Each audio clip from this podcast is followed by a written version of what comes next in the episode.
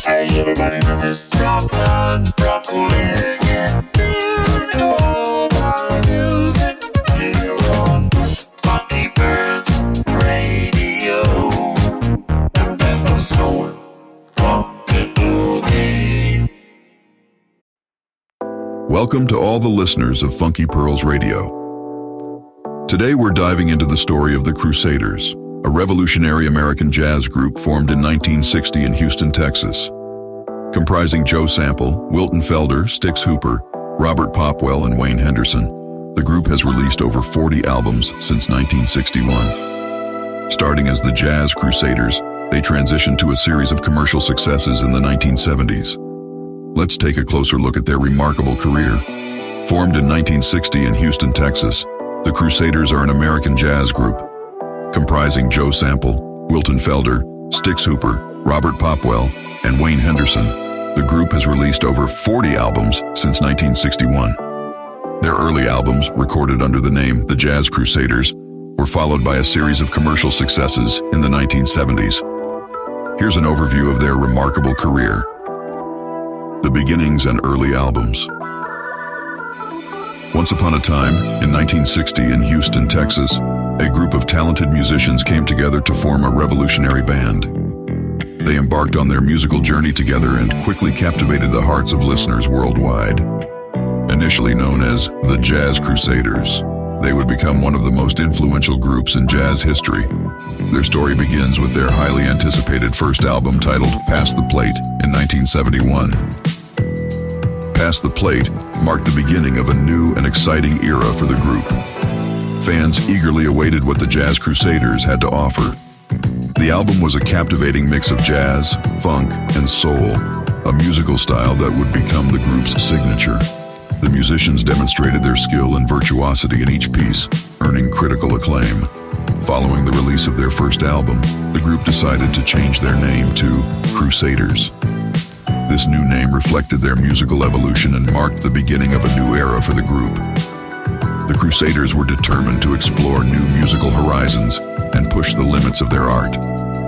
With their new name and renewed energy, the Crusaders continued to release critically acclaimed albums. Freedom Sound, Looking Ahead, At the Lighthouse, and Tough Talk were all major successes and propelled the group onto the international stage. Each album was a masterpiece, featuring catchy melodies, mesmerizing saxophone solos, and compelling rhythms. The Crusaders successfully blended different musical genres, creating a unique and innovative sound. Freedom Sound was praised for its exploration of funk rhythms, while Looking Ahead highlighted the exceptional talents of each group member. At the Lighthouse showcased the Crusaders in their element, captivating audiences with brilliant live improvisations. Finally, Tough Talk was a commercial success and solidified the group's fame on the international stage. The beginnings and early albums of the Crusaders laid the foundation for their incredible musical career. They opened new doors and inspired many other artists to follow in their footsteps. The group became a true icon of jazz, constantly pushing the boundaries of creativity and innovation. Today, the legacy of the Crusaders lives on through their timeless music. Their impact on the world of jazz and music in general cannot be understated. Fans worldwide continue to discover and appreciate the beauty of their music, and the legacy of the Crusaders endures. In conclusion, the beginnings of the Crusaders and their early albums marked the start of an extraordinary musical career. The group succeeded in captivating listeners worldwide with their talent and innovation. Their music remains a timeless testament to their artistic genius. The Crusaders have left an indelible mark in the history of jazz, and their legacy continues today. The Jazz Funk Era. The Jazz Funk Era marked an exciting period in music history where new sounds and techniques were introduced, creating a captivating blend of jazz, funk, and electronic music. During this period, several key elements contributed to the growing popularity of jazz funk, including the incorporation of electric bass and guitar, the arrival of talented musicians such as Pops Popwell and Larry Carlton, commercial success with albums like Southern Comfort, Chain Reaction, and Those Southern Nights, the integration of vocals into recordings, and finally, the pinnacle with the iconic album Street Life in 1979. incorporation of electric bass and guitar. A key element that defined the jazz funk era was the incorporation of new instruments like the electric bass and guitar. These instruments brought a new dimension to traditional jazz, adding funkier nuances and grooves. With their rich and powerful sound, they allowed musicians to create impactful bass lines and energetic guitar solos that captivated the audience. The electric bass in particular became a hallmark instrument of jazz funk thanks to talented musicians like Pops Popwell and Larry Carlton. Their innovative play and technical mastery helped shape the distinctive sound of the genre. Funky bass lines and groovy guitar riffs became characteristic elements of jazz funk, creating an irresistible rhythm that invited listeners to groove along. Arrival of Pops, Popwell, and Larry Carlton. Another significant aspect of the jazz funk era was the arrival of two talented musicians, Pops, Popwell, and Larry Carlton. Their contribution to the music scene was a defining factor in the evolution of jazz funk, and their music continues to influence future generations.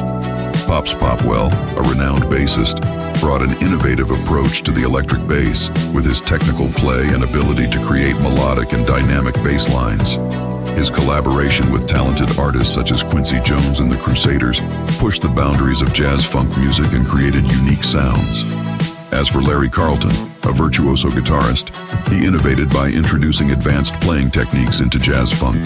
His fluid and expressive guitar solos added an emotional dimension to live performances and studio recordings. Carlton became a benchmark in the world of jazz funk, and his contributions helped elevate the genre to new heights. Commercial success with albums Southern Comfort, Chain Reaction, and Those Southern Nights. During the jazz funk era, several albums achieved significant commercial success, attracting a wide audience and contributing to popularizing the genre. Among these albums were Southern Comfort, Chain Reaction, and Those Southern Nights. Southern Comfort marked a significant milestone in the evolution of jazz funk, combining elements of soul, funk, and jazz to create an irresistible sound. This album achieved considerable success, with tracks like Keep That Same Old Feeling and Sold Out topping the charts. Chain Reaction was also a great success, with tracks like Chain Reaction and Street Life, captivating audiences worldwide. This album not only consolidated the popularity of jazz funk, but also opened new opportunities for jazz musicians to collaborate with pop and soul artists. Finally, Those Southern Nights was acclaimed by critics and warmly received by the public. This album highlighted the individual talents of jazz funk musicians while offering catchy tracks like Stomp and Buck Dance and Spiral. Integration of vocals into their recordings. Another distinctive feature of the jazz funk era was the integration of vocals into recordings. In addition to traditional jazz instruments, talented singers were invited to participate in creating new tracks. This fusion of voice and instruments added an extra dimension to jazz funk music, creating a warm and inviting atmosphere. Some recordings included soulful vocals, while others experimented with choirs or more complex vocal arrangements. This integration of vocals allowed jazz funk artists to explore new sound textures and create unique tracks that transcended musical genre boundaries. Pinnacle with the album Street Life in 1979. The pinnacle of the jazz funk era was undoubtedly the iconic album Street Life, released in 1979. This album propelled jazz funk onto the international stage and was acclaimed by critics as an undeniable masterpiece. With its eponymous title, Street Life, the album quickly became a worldwide success. Its captivating melodies, funky grooves, and elaborate arrangements became the hallmark of the album, making a sensation around the globe. The peak of the jazz funk era with Street Life was also marked by impressive collaborations, notably with singer Randy Crawford, whose powerful and soulful voice added an extra emotional dimension to the album. Today, the influence of the jazz funk era is still palpable in contemporary music.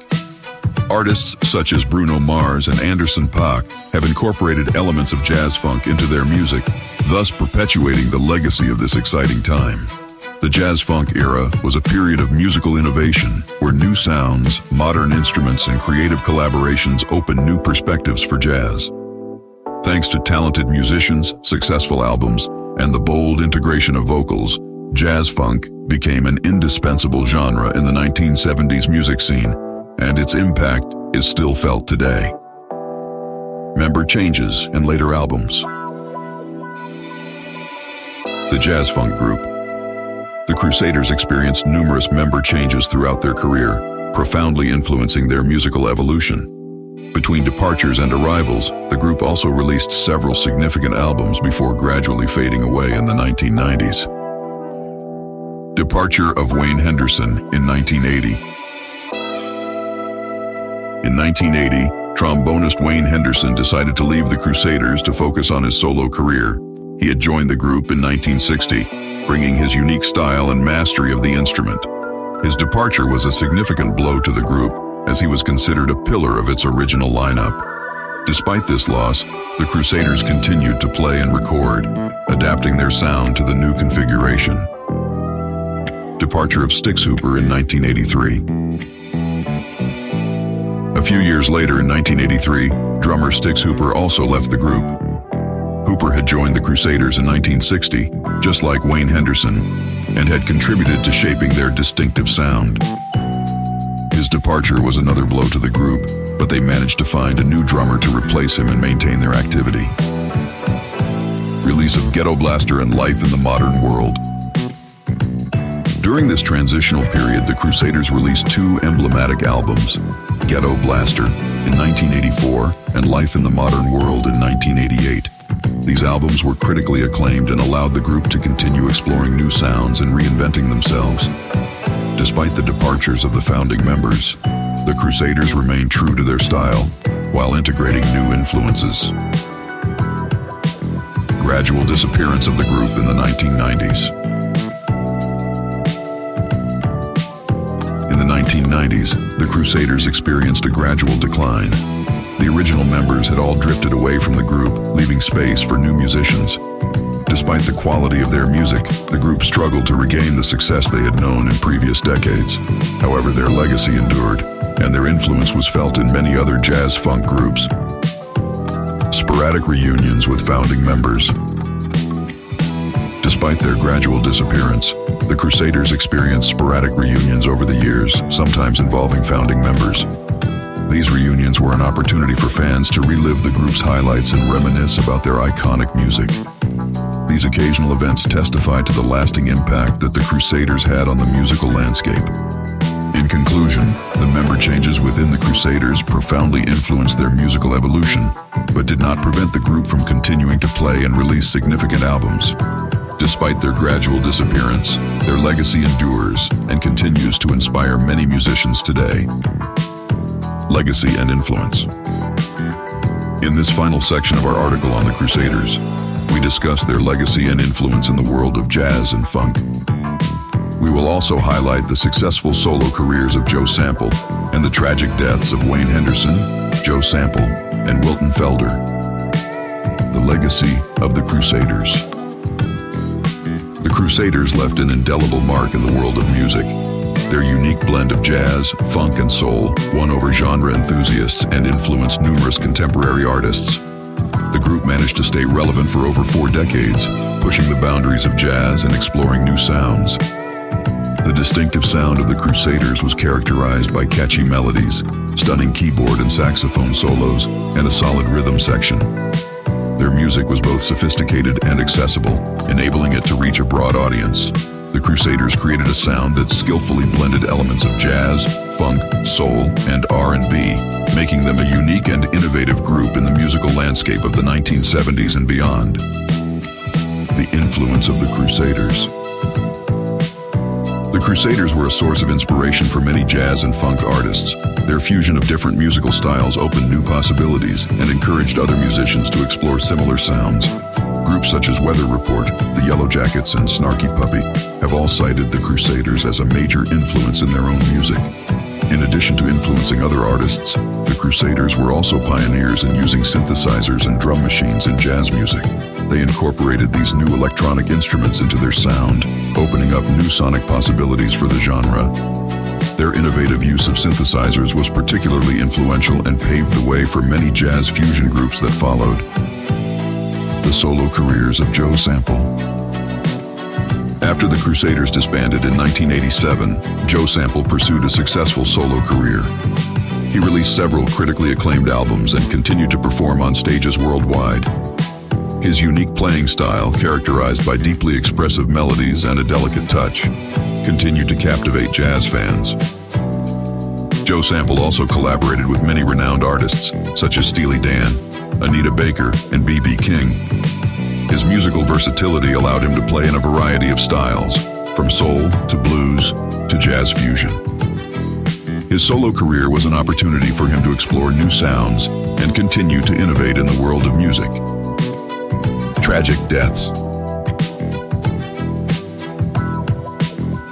Unfortunately, the Crusaders were touched by tragedy with the deaths of Wayne Henderson, Joe Sample, and Wilton Felder in 2014 and 2015. These talented musicians left a significant void in the world of music, but their legacy endures through their timeless music. Wayne Henderson, trombonist and co-founder of the Crusaders, passed away in 2014 at the age of 74. His unique trombone play and passion for music were a source of inspiration for many musicians over the years. Joe Sample, pianist and keyboardist for the Crusaders, passed away in 2014 at the age of 75.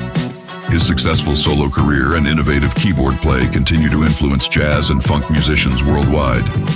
Wilton Felder, saxophonist for the Crusaders, passed away in 2015 at the age of 75. His unique playing style and incomparable sound will remain etched in music history. The music continues to be appreciated. Despite these tragedies, the music of the Crusaders continues to be appreciated by jazz enthusiasts worldwide. Their unique sound and enduring influence are still felt today.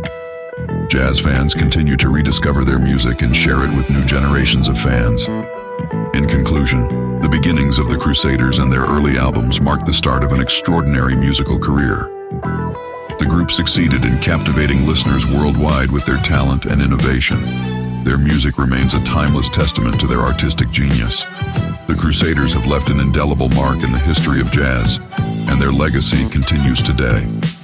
Join us for the next episode on Funky Pearls Radio to delve deeper into the fascinating story of the Crusaders. Until then, keep grooving to the timeless tunes of jazz and funk.